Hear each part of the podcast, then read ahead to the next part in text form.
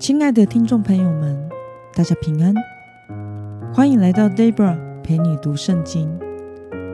今天是二零二二年十月十四号，星期五。今天的你过得好吗？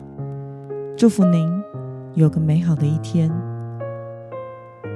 今天我所要分享的是我读经与灵修的心得。我所使用的灵修材料是每日活水。今天的主题是不懂得认罪悔改的人生。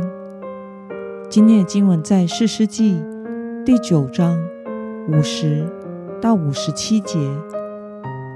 我所使用的圣经版本是和合本修订版。那么，我们就先来读圣经喽。亚比米勒到提贝斯，对着提贝斯安营，攻取了那城。城中有一座坚固的楼，城里所有的居民，无论男女，都逃到那里，关上门，上了楼顶。亚比米勒到了楼前，攻打他，他挨进楼门，要放火焚烧。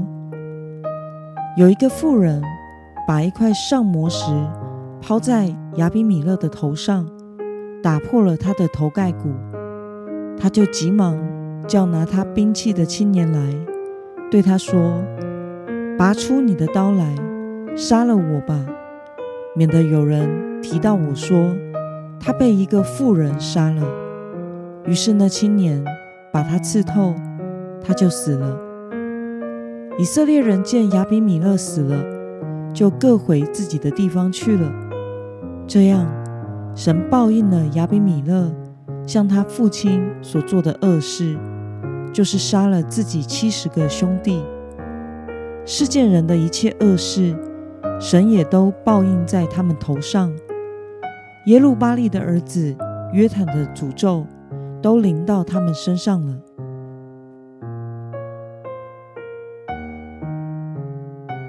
让我们来观察今天的经文内容。亚比米勒挨进楼门，要做什么事情呢？我们从今天的经文五十二节可以看到，他攻打城楼，并且挨进楼门，想要放火焚烧城楼。那么亚比米勒最终迎来的是怎么样的结局呢？我们从今天的经文五十三到五十四节可以看到。有一个妇女把一块上磨石抛在亚比米勒的头上，打破了他的头盖骨。他就急忙叫拿他兵器的青年来，对他说：“拔出你的刀来，杀了我吧，免得有人提到我说他被一个妇人杀了。”于是那青年把他刺透，他就死了。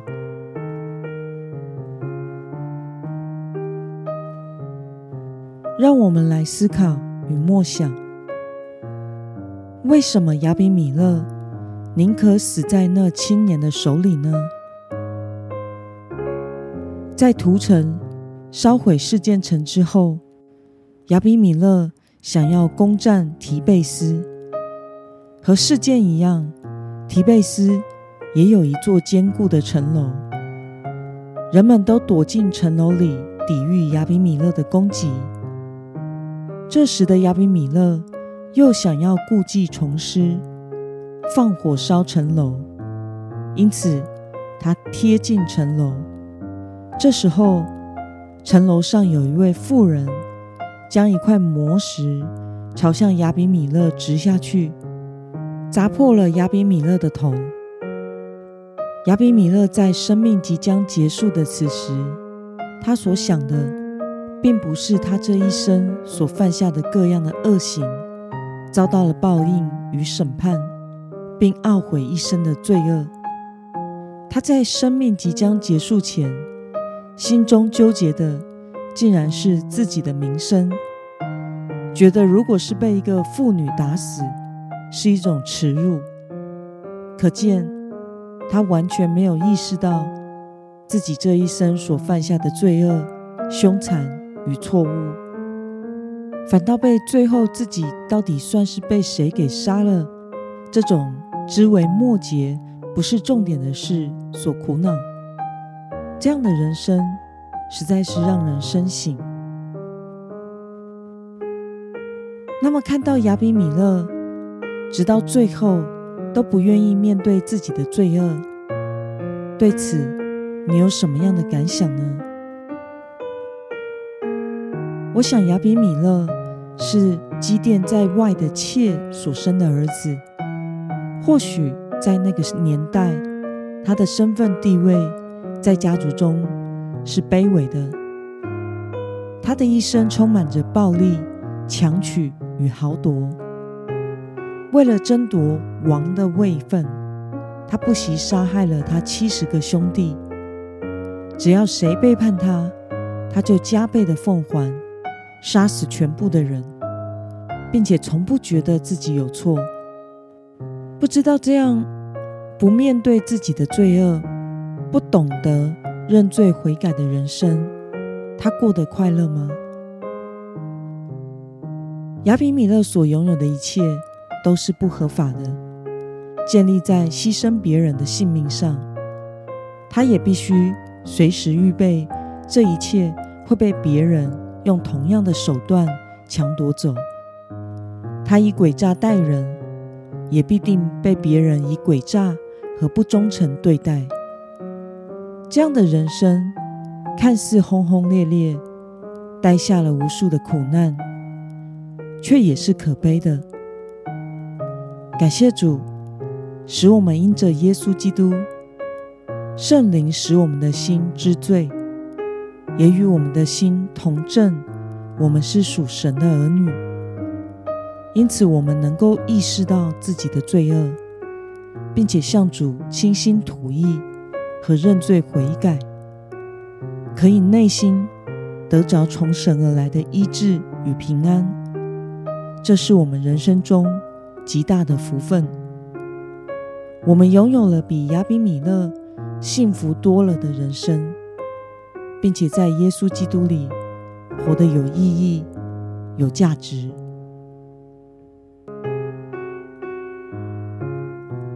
那么，今天的经文可以带给我们什么样的决心与应用呢？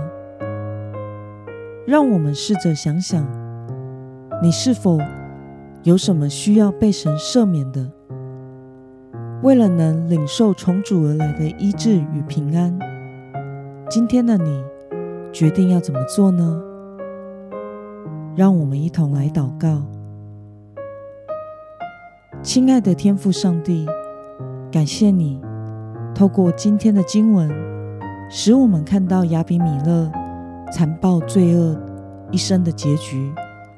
他到死都没有意识到自己的错误，过着不懂得认罪悔改的人生。求主帮助我，能天天谦卑地来到你面前，承认你是我的主。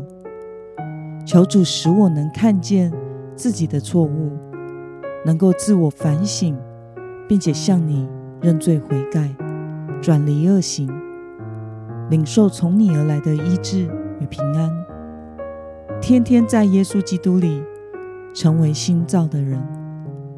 奉耶稣基督得胜的名祷告，阿门。